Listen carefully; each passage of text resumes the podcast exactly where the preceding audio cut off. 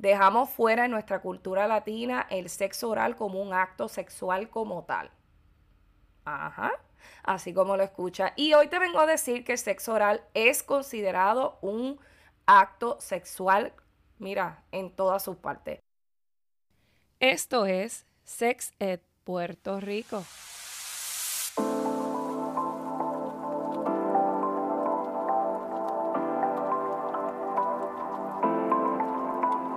Estamos educando sobre la sexualidad para que puedas deconstruir los tabúes existentes sobre el tema y comiences a mirar tu cuerpo con libertad. Visualizamos que puedas alcanzar el pleno disfrute de tu sexualidad como parte natural de la vida. Te habla Alexa, así que acompáñame en el episodio de hoy.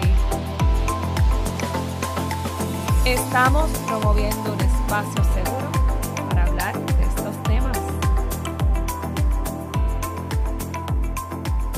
Éjele, bienvenido a otro episodio más de Sexet Puerto Rico. Estamos en la segunda temporada y en este episodio vamos a estar hablando sobre el beso y el sexo oral. ¿Qué te parece eso?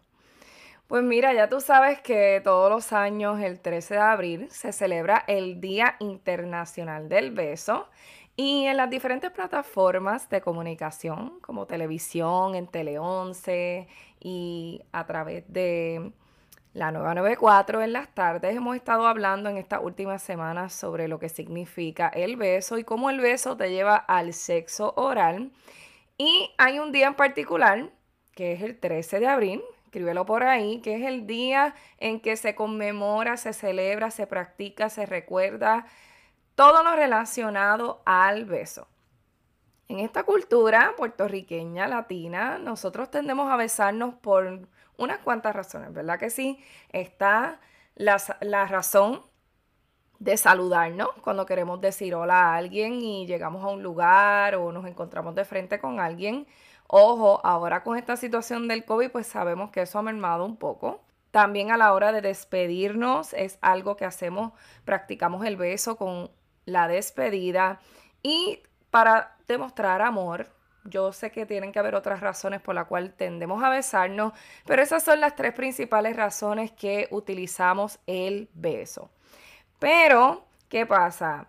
Buscando información para nutrir esta conversación con ustedes, encontré que el beso tiende a ser para algunos científicos, investigadores, eh, algo que, mira, ellos dicen como que es, es un comportamiento aprendido, porque se encontró en la literatura que más del 10% de los humanos no se besan.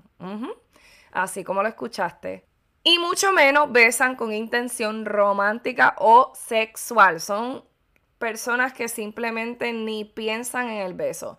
Sin embargo, se cree que el beso es algo instintivo, que viene de adentro, que viene de lo profundo, que es algo que no se piensa tanto para hacerlo.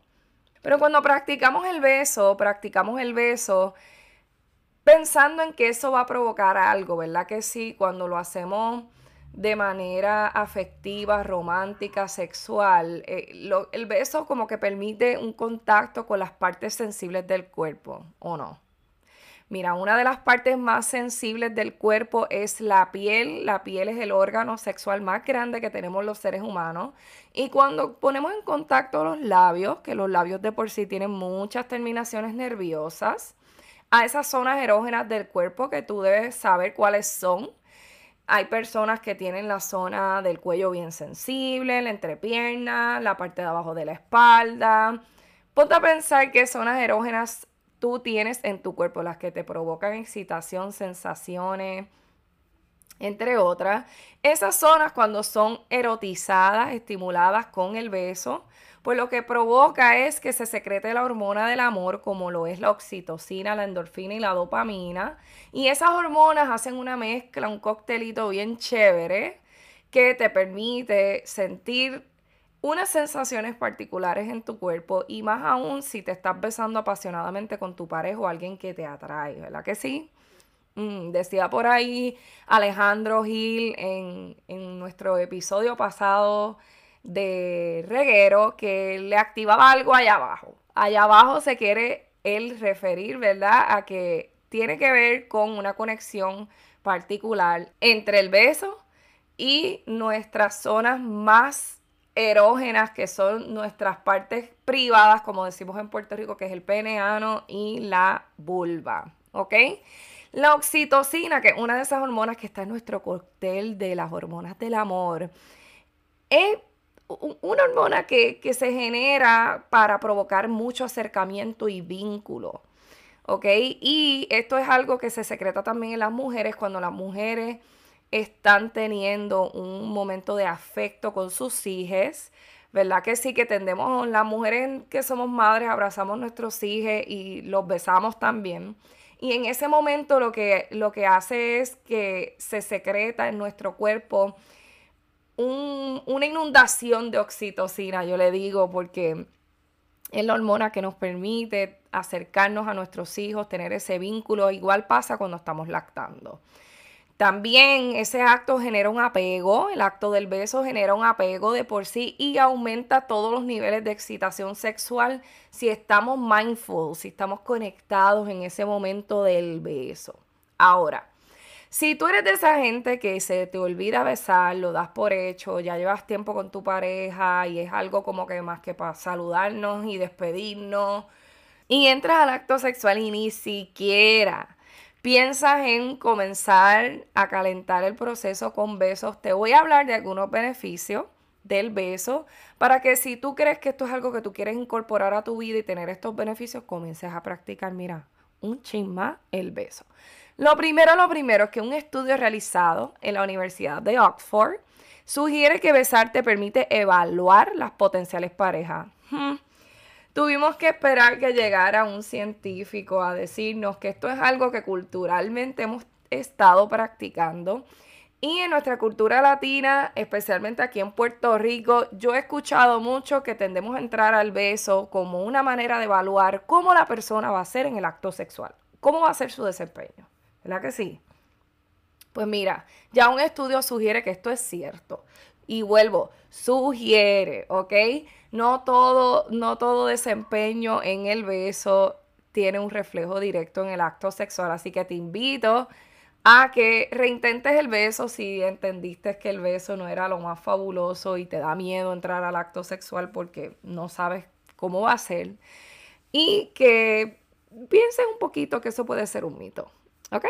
Lo segundo es que el beso te permite ejercitarte. Mira, podemos ejercitar sobre 140 músculos al besar apasionadamente. Así que si tú estás falto, falta, falte de ejercicio, ya sabes que besar apasionadamente te permite utilizar más de 140 músculos de tu cara, de tu cara. Y tiene que ser un beso apasionado, no es un piquito, ¿ok? El tercer beneficio es que si tú estás en una relación de largo plazo, que llevas tiempito con tu pareja, incorporar el beso apasionado particularmente te va a permitir aportar a la mayor satisfacción en tu relación. Eso es lo primero. Especialmente aumentar el nivel de excitación, que sería lo segundo. Así que si te besas con tu pareja, puedes mantener esa chispa encendida y más aún si es una relación de largo plazo. Y por último, es una buena práctica para el juego previo. ¿Y qué hacemos usualmente cuando vamos a entrar en la calentura? Empezamos a besar la boca, la cara, bajamos al cuello y vamos a otras zonas y de ahí te voy a llevar al sexo oral. Porque usualmente comenzamos a besarnos en la boca apasionadamente y de ahí hacemos unas transiciones bien chéveres, podemos hablar de un sinnúmero de, de creadores y creativas que andan por ahí haciendo esa transición que sea como flawless para poder llegar al sexo oral. ¿Ok? Ahora, el sexo oral es considerado un acto fuera del acto sexual regular y yo te estoy trayendo esto porque es algo que he vivido, experimentado, escuchado por más de 11 años haciendo orientación en prevención de infecciones de transmisión sexual. Esta pregunta es una pregunta que se hace como parte de los cernimientos y todo el mundo asocia el sexo como el acto sexual de penetración. Dejamos fuera en nuestra cultura latina el sexo oral como un acto sexual como tal.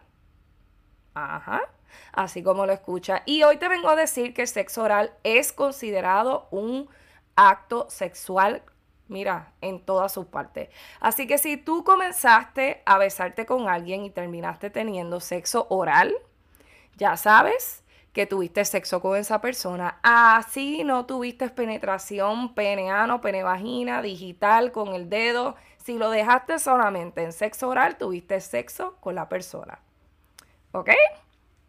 Bueno, no te me sorprendas, pero sí es algo que quiero traer porque cuando se le hacen estas preguntas a muchos de ustedes, contestan, no, no tuve sexo con la persona, pero tuviste sexo oral. Ah, bueno, sí, eso sí. Ah, bueno, pues tuviste sexo. Lo segundo que te quiero traer es que el sexo oral se desempeña, se hace, se ejecuta cuando utilizamos la boca, los labios, la lengua. Y lo tendemos a hacer en qué, en qué parte. ¿Cómo, ¿Cómo hacemos, concebimos el, el acto sexual oral?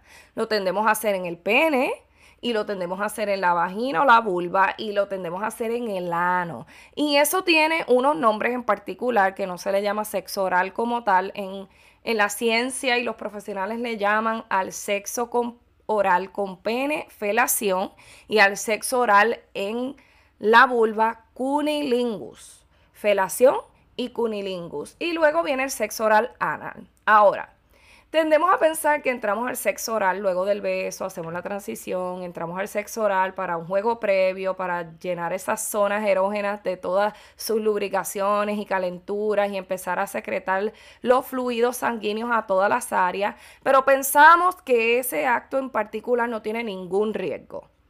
Y estamos mal. Tiene riesgos el sexo oral y el mayor de los riesgos es que puedes contraer una infección de transmisión sexual. ¿Qué infecciones de transmisión sexual podemos contraer con el acto sexual oral? Te voy a mencionar algunas. Virus de papiloma humano es uno de ellos. El virus del herpes, otro de ellos. La gonorrea y hay otras infecciones también que puedes contraer. ¿Qué te voy a recomendar hoy? Lo primero, lo primero que se recomienda a los centros de control de enfermedades y lo que hemos trabajado por años los profesionales de la conducta en el área de prevención de infecciones de transmisión sexual es Número uno, que trates de mantenerte con una pareja estable y que el acuerdo sea de monogamia. Eso es lo primero. ¿Ok? Monogamia es que solamente te acuestes, tengas sexo, intimidad con una sola persona. Número dos, que incorpores las pruebas rutinarias de infección de transmisión sexual. Y rutinaria me refiero a que se haga cada seis meses. Que vayan al médico, pidan su ITS y se hagan la prueba y se muestren sus resultados. Tercero, que utilicemos condones, como lo es el Dental Dam. Si entras a la aplicación La Música y le das clic a podcast, baja el programa de reguero. Allí vas a ver, te muestro lo que es el Dental Dam. Lo hablé un poquito con Danilo Belcham y Alejandro Gil, que estuvieron muy intrigados en saber lo que es el Dental Dam. El Dental Dam es un condón que se ingenió en los 1800 para aislar los dientes que se iban a estar trabajando en el dentista, cuando teníamos un diente que teníamos que manejar con nuestro médico.